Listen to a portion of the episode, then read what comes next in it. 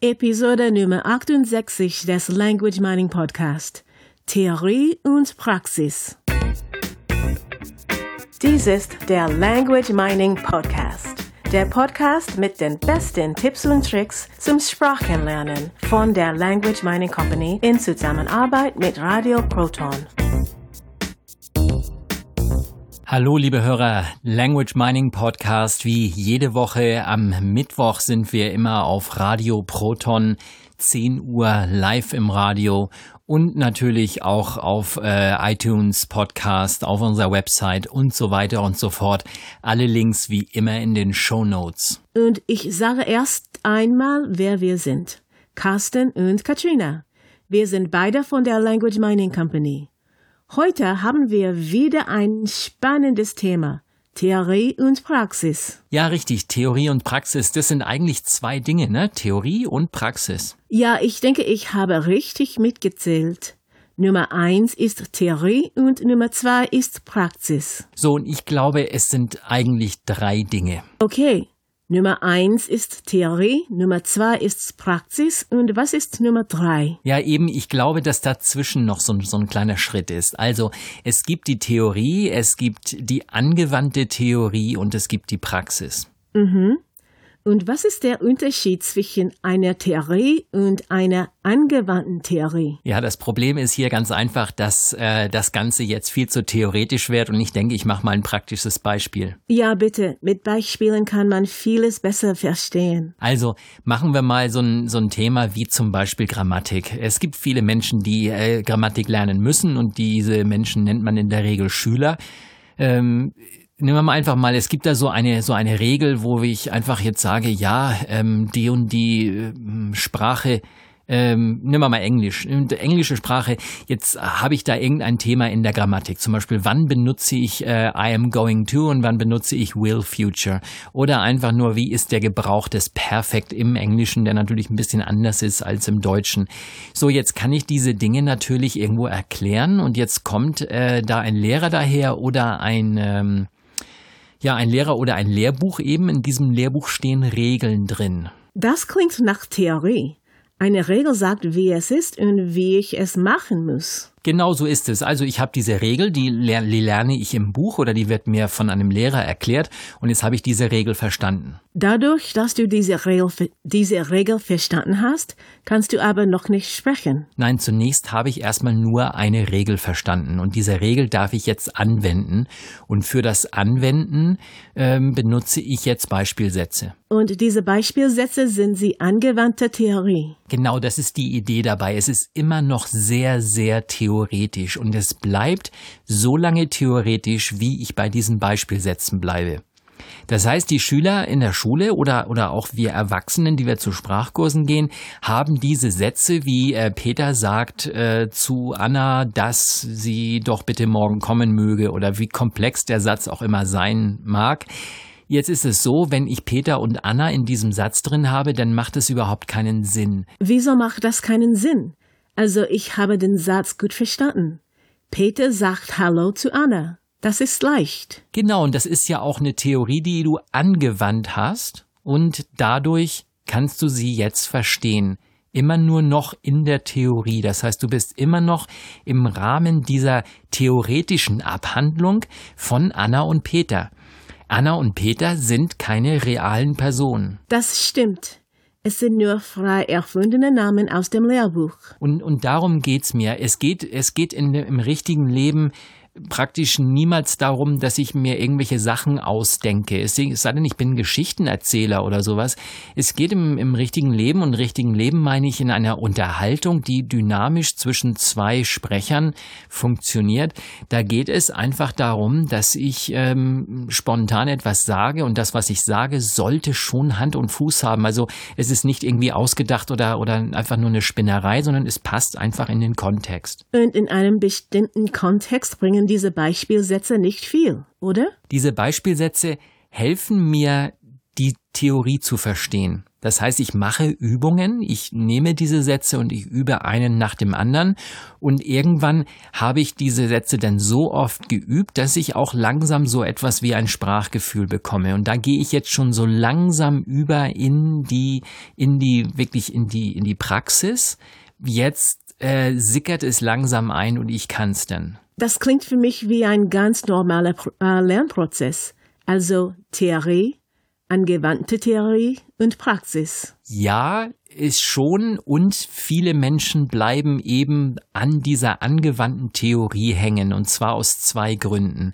Der erste ist einfach, dass äh, es keinen Spaß macht, mit solchen Sätzen zu lernen, weil ich Anna und Peter nicht kenne. Es klingt sehr banal, aber genau so ist es. Ich kenne diese beiden nicht und deshalb macht es mir auch keinen Spaß. Ich unterhalte mich gerne über Menschen, die ich kenne, die also Situationen aus meinem richtigen Leben und wenn eben da eine Situation beschrieben ist, zum Beispiel in einem Lehrbuch, in dem Namen benutzt werden, die ich nicht kenne, ist es sehr schwer, das jetzt in mein, in mein Leben zu, äh, zu transportieren, also real zu machen für mich, also praxisnah rüberzubringen. Wie bringst du Peter und Anna aus dem Beispiel jetzt in die, pra in die Praxis? Gut, komm, da komme ich gleich zu. Jetzt erstmal vom, vom Anfang her, es funktioniert trotzdem. Also, wenn ich mir auch überhaupt keine Gedanken mache, wenn ich so weitermache, wenn mich diese Peter und Anna aus dem Buch nicht langweilen und ich das nur häufig genug mache, sickert die Sprache irgendwann rein in mein Unterbewusstsein und ich habe so etwas wie ein Sprachgefühl und kann natürlich diese diese, diese Sätze super toll anwenden. Wenn ich allerdings, äh, wenn, wenn diese Voraussetzungen natürlich da sind, es geht sehr viel schneller, indem ich einfach diese diesen Peter und diese Anna, und jetzt wirklich mache ich ein ganz einfaches Beispiel. Ich nenne sie jetzt nicht Peter und Anna, sondern ich nenne sie Klaus und Silvia. Und warum, warum nenne ich sie Klaus und Silvia? Weil ich in meinem Leben, äh, da ist ein, ein Paar, die kenne ich sehr gut und die heißen Klaus und Silvia. Und äh, ich stelle mir einfach vor, dass diese beiden äh, miteinander sprechen und da habe ich jetzt ein Beispiel, das passt richtig in mein Leben. Klaus und Silvia sind aber zwei Männchen, die Deutsch sprechen. Du kennst sie also aus einem deutschen Kontext. Wie baust du die Brücke zum Fremdsprache? Das ist ein sehr guter Punkt. Hier darf ich mir natürlich ein bisschen was dazu ausmalen in meinem Kopf. Ich stelle mir einfach vor, da Klaus und Silvia sprechen miteinander Englisch. Wenn ich jetzt natürlich ein, ein, ähm, äh, ein englisches Pärchen kenne, zum Beispiel die beiden Engländer, die bei mir um die Ecke wohnen, die heißen irgendwie John und, und, und Laura. Und John und Laura ähm, unterhalten sich, dann macht das natürlich sehr viel mehr Sinn, da auch noch äh, Menschen reinzusetzen, die wirklich, die ich wirklich kenne. Und ich darf mir natürlich auch etwas ausdenken. Wenn du dir etwas ausdenkst, bist du dann nicht wieder bei Peter und Anna?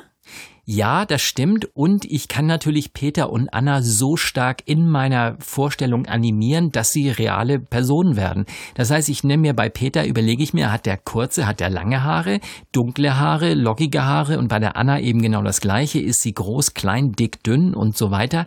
Wie alt sind die beiden äh, und so weiter? Vielleicht, vielleicht lispelt der Peter so ein bisschen.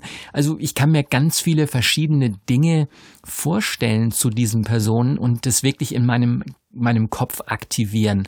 Je lustiger ich das Ganze mache, je mehr ich da praktisch in so einen Tagtraum hineingehe, desto mehr verankere ich die Sprache mit dem Gefühl, mit dem, mit all diesen Sinnen, die ich da aktiviert habe. Das heißt, du aktivierst wie immer alle Sinne.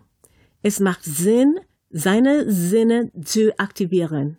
Das ist sehr sinnvoll. Und das hast du auch bei Peter und Anne gemacht. Genau, also wenn ich jetzt keinen Klaus und keine Silvia kenne und aus dem richtigen Leben da, da nichts irgendwie reinbringen kann, kann ich natürlich immer meine Fantasie einsetzen und dadurch macht das Ganze Sinn. Also der Tipp praktisch von uns diese Woche für alle Sprachlerner ist, äh, aus der Theorieschleife raus ins richtige Leben. Und dieses richtige Leben kann ein Fantasieleben äh, sein. Das heißt, es kann Tagträumen sein.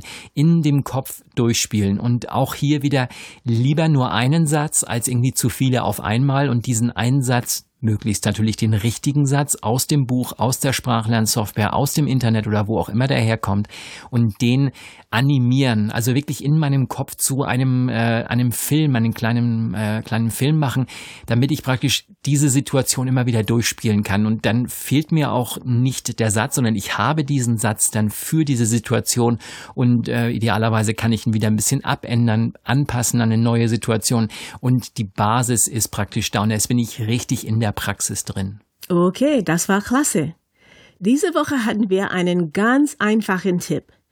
Wie komme ich von der Theorie über die angewandte Theorie, also die Beispielsätze, bis hin zur Praxis?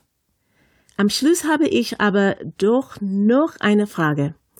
Braucht man denn überhaupt diesen Zwischenschritt mit dem Beispielsatzen? Eben es ist, wenn ich, wenn ich einen Sprachtrainer habe und äh, die Situation wirklich auf das angepasst ist, was ich im Unterricht mache, oder noch besser, wenn es überhaupt kein Unterricht ist, sondern wenn ich, wenn mir einer ganz kurz die Theorie erklärt und ich dann im richtigen Leben äh, mich unterhalte mit Menschen und ich erkenne diese Muster wieder in den Sätzen, die diese Menschen sagen, dann habe ich natürlich dieses, diese Zwischenschritt übersprungen, weil die Beispielsätze nicht mehr angewandte Theorie sind, sondern schon gleich aus dem richtigen Leben.